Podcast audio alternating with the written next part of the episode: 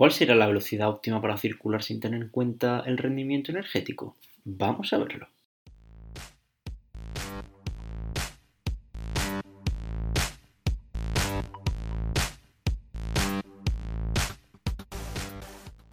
Muy buenas, bienvenido a Historia de un estudiante de física.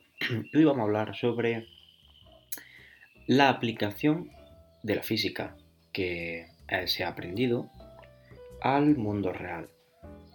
Esto es bastante interesante porque hasta ahora lo que estamos haciendo es dar lecciones teóricas, dar lecciones de física, de matemáticas, pero en modo teórico. En cambio, ahora vamos a intentar hacer una pequeña aplicación a esa idea. Una aplicación corta, va a ser un podcast bastante corto, pero quería eh, mostrar cómo una pregunta que tenemos en la cabeza puede ser explicado con física no muy avanzada. De primero de carrera eh, los fundamentos que he son de física de primer bachillerato y de matemática de primero de carrera, así que no va a haber ningún problema. Del primer cuatrimestre, de hecho, del segundo trimestre no sé nada. Bueno, un pequeño detalle sí he usado, pero al final lo he rectificado y no me ha hecho falta. Vamos a responder a la pregunta de cuál es la velocidad más óptima para conducir.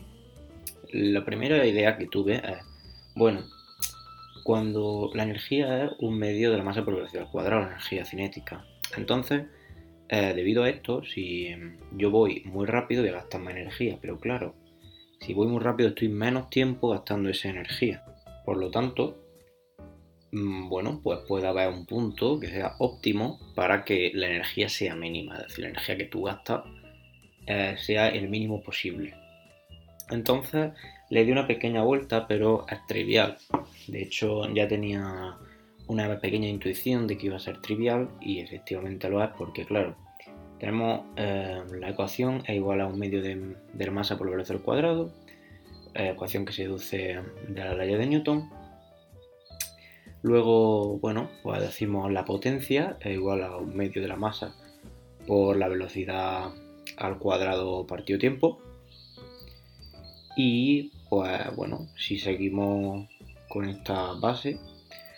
Eh, ahora habría que mirar cuál es la potencia partido espacio, ya que lo que queremos optimizar es que, que, al multiplicar por el tiempo em, de esta potencia partido de esta potencia partido espacio al multiplicar por el tiempo nos dé la energía total por unidad de distancia, creo que queremos decir, queremos que por kilómetro, no por tiempo, porque por tiempo evidentemente cuanto más lento vayamos, vamos a ahorrar, pero por kilómetro pues eso podría ser diferente, ¿no? Por lo que he dicho antes, porque si vamos muy rápido, vamos a, recorrer ese kilómetro más rápido. Por lo tanto, es menos tiempo y menos gasto de energía, aunque el gasto por segundo sea mayor. Entonces, debido a esto, vamos a potencia partido espacio y multiplicar por el tiempo. Em, básicamente sería energía partido espacio.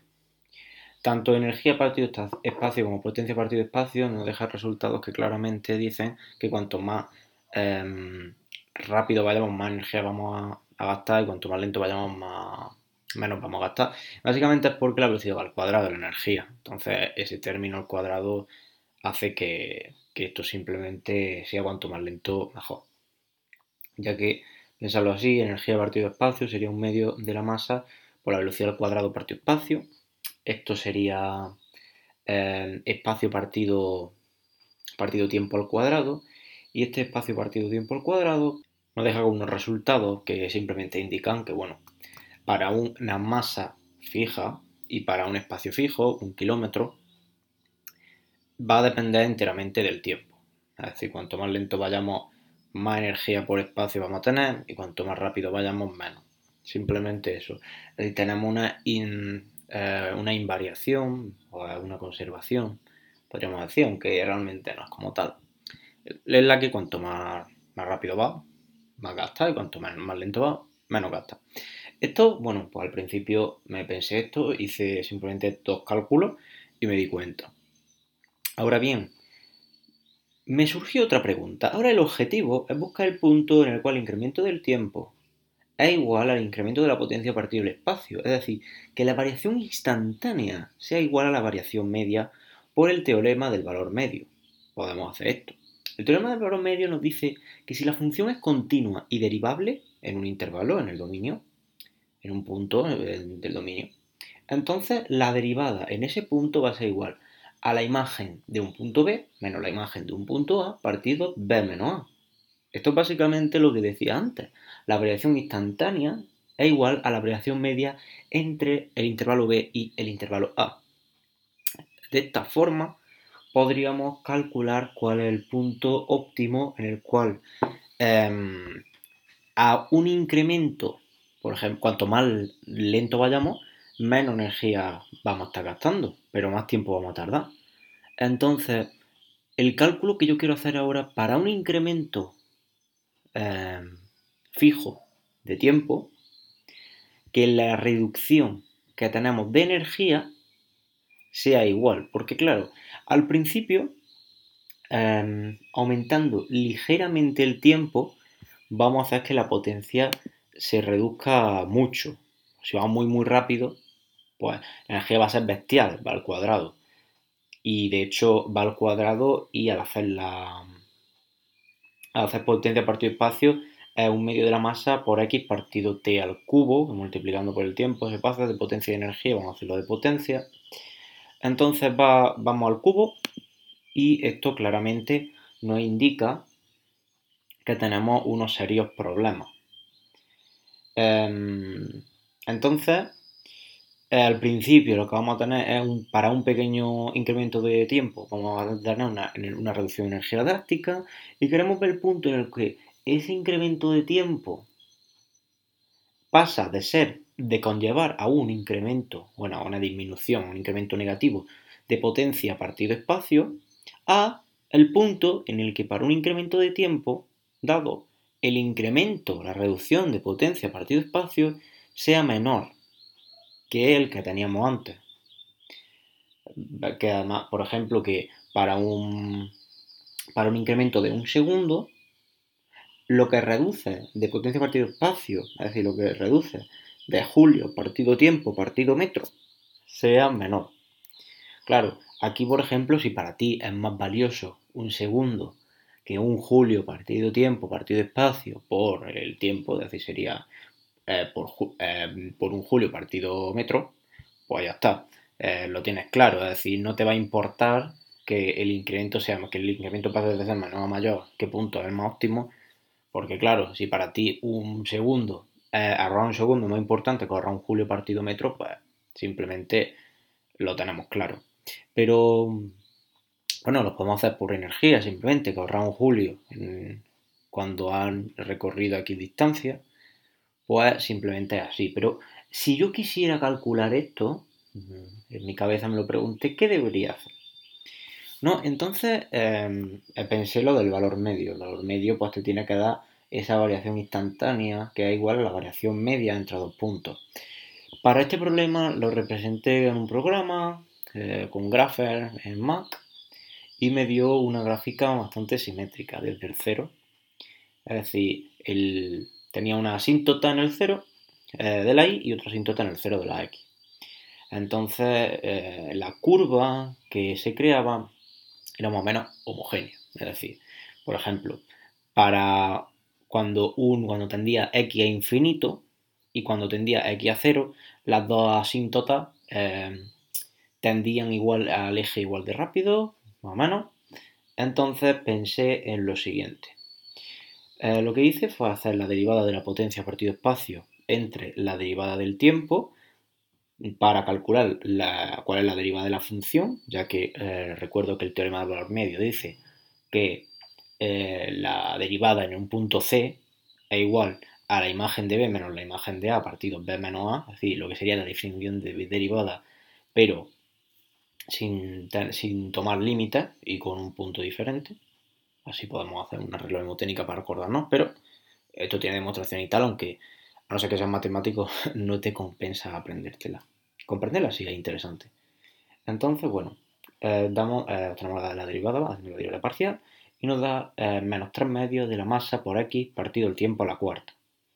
Ahora, claro, tenemos que a 0, el punto del que tomamos para hacer esta, variación media, que es igual a la variación instantánea, tomamos a igual a 0 y b igual a infinito. Esto por la razón en la que os decía que también usa matemáticas de segundo cuatrimestre, pero no, en realidad. Porque primero he intentado hacer el límite con varias incógnitas, eh, con la A y con la B, representando A en el eje de la X y en el eje de la Y, aunque no hace falta representarlo. Al final una gráfica simplemente eh, la representación en unos ejes de unos parámetros que tiene y en, un tercer eje eh, el resultado, ¿no? la imagen de la aplicación. Pero haciendo los límites de estas dos incógnitas no me daba un resultado coherente. Me daba que no existía el límite, probando otra vez tuve ciertos problemas y no sabía qué hacer. En este momento dije, bueno, eh, como la función es simétrica y tenemos el límite de la velocidad de la luz, que nada puede pasar, pues vamos a calcular eh, cuál es el tiempo, ya que estamos hablando de tiempo, en el cual la velocidad de la luz recorre un metro, eh, un metro no, mil metros, que es la, que es lo que estaba considerando, yo quiero hacerlo por kilómetro. Entonces me daba 3,3356 por 10 elevado a menos 6 segundos, es lo que tarda. Y luego me pregunté, bueno, ¿vale? Ahora vamos a intentar hacerlo de la misma manera, pero para el otro eje. Es decir, ya tenemos que A en vez de ser 0, nos ahorramos esa tendencia de infinito, tenemos 3,3356 por 10 elevado a menos 6 segundos. Ahora intenté hacer lo mismo, aplicar lo mismo al tiempo B y me dije, bueno, pues vamos a ver lo cual es la imagen de la potencia partido espacio con ese tiempo y vamos a decir que, em, el, el, B, el punto B, es igual a ese resultado, como más o menos asimétrico y queremos tener en cuenta un intervalo similar. Yo tomo cuál es la imagen con ese tiempo y nos sale una potencia dada y entonces vamos a decir que queremos la variación media cuando el tiempo tiende a ese, a ese punto, al punto, por ejemplo, la potencia partido espacio alcanza 10 elevado a 25, no es real, ahora diré que me da, pero porque hagáis una idea, potencia partido espacio te da 10 elevado a 25, pues tenemos esa imagen a la que tiende y como más o menos simétrico respecto a un eje oblicuo, es decir, Em, tenemos una, asíntota eh, en el eje horizontal, en el eje vertical, que más o menos se comportan igual, pues vamos a decir que en el eje X tendemos a lo mismo. Cuando hacemos eso, nos da 1,34725 por 10 elevado a 22, el B. Bien, pues ya tenemos los puntos. Simplemente le decimos la derivada de C es igual a la imagen de B menos la imagen de A partido B menos. Y bueno, como es lógico, como es uno es el, resultado de aplicar el tiempo en el otro, bueno, al final te da menos uno. Lo cual es bueno porque antes cuando hice los límites el signo negativo no sabía cómo interpretarlo, ahora está bien. Te da menos uno, la otra parte negativa también de la derivada con respecto, la derivada parcial con respecto al tiempo, que nos daba menos 3 medios por m por x partido a la cuarta, y se nos van los signos. Ahora tenemos, despejando, tenemos que 3 medios por m por x, x es la distancia. La raíz cuarta de eso nos da el tiempo. Cuando calculamos eso para una masa de 1000 kilos, que es lo que tenía más o menos previsto, y un espacio de una distancia de un kilómetro, de 1000 metros, pues nos dan 34,99636 segundos y una potencia partido espacio de 11,66545 eh, julios partido metro partido segundo. Bien, cuando tú miras eh, la representación en Grapher, en el programa que os he dicho, y va viendo eh, a, un intervalo, a un incremento, va midiendo, bueno, de 30, cuando pasamos de 30 a 31 segundos, es decir, un segundo más, la potencia de partido espacio baja 1,5 unidades, por ejemplo. Y se ve bastante bien que justo el punto en el que para, al menos con un error no muy alto, al menos con un error no muy alto, quiero decir que probablemente el error sea de centésima o menor. Si es que hay error. No estoy seguro porque, claro, el haber hecho esta aproximación de, que es más o menos eh, simétrico y tal, puede dar algún fallo o puede no ser correcto. Una interpretación correcta al menos. Pero bueno, da bastante buenos resultados. Y, eh, y bueno, se ve que el punto justo en el que, en el que cambia esto es alrededor de 35. Tampoco puedo aproximar mucho, podría mirarlo mejor, podría intentar hacer mejores cálculos, comprobar más cosillas, Pero bueno, yo creo que esto es bastante eh, nítido y es bastante correcto. Bueno, luego he dicho, vale, el teorema de los valores medios te permite calcular la, la, recta tangente que pasa por el punto que a ti te interesa. Entonces dije, bueno, más o menos quiero saber cuál es esa recta, aunque sepa el punto por el que pasa, para imaginármelo menos, mejor. Luego lo calculé. La, fórmula de recta tangente es bastante fácil de, deducir. Pero bueno, yo la, he, yo la he mirado porque no me acordaba de la red de deducción y bueno, quería acabar ya esto. Y bueno, y menos el punto de la i que queremos tomar es igual a la, al incremento, es decir, a la, pendiente de la recta por x menos el punto de la x en el que queremos tomar la recta tangente a una curva. Una vez que hacemos esto, nos da y más x igual a 49,19356 y se ve una imagen bastante nítida y sólida que nos indica que hemos hecho un buen trabajo. Así que bueno, esto era todo. Espero que os haya gustado. Comentario, me gusta, se agradece. Eh, en Twitter podéis, en historias de física, en física e historias que diga, podéis decirme qué queréis hacer, qué queréis conocer, qué queréis saber para el próximo podcast. No tengo mucho tiempo últimamente, pero bueno, si me lo decís, no me cuesta nada trabajo, de hecho haría más. Em, porque a veces no tengo mucha idea, quiero explicarte más un poco complejo y tal, y me da pereza.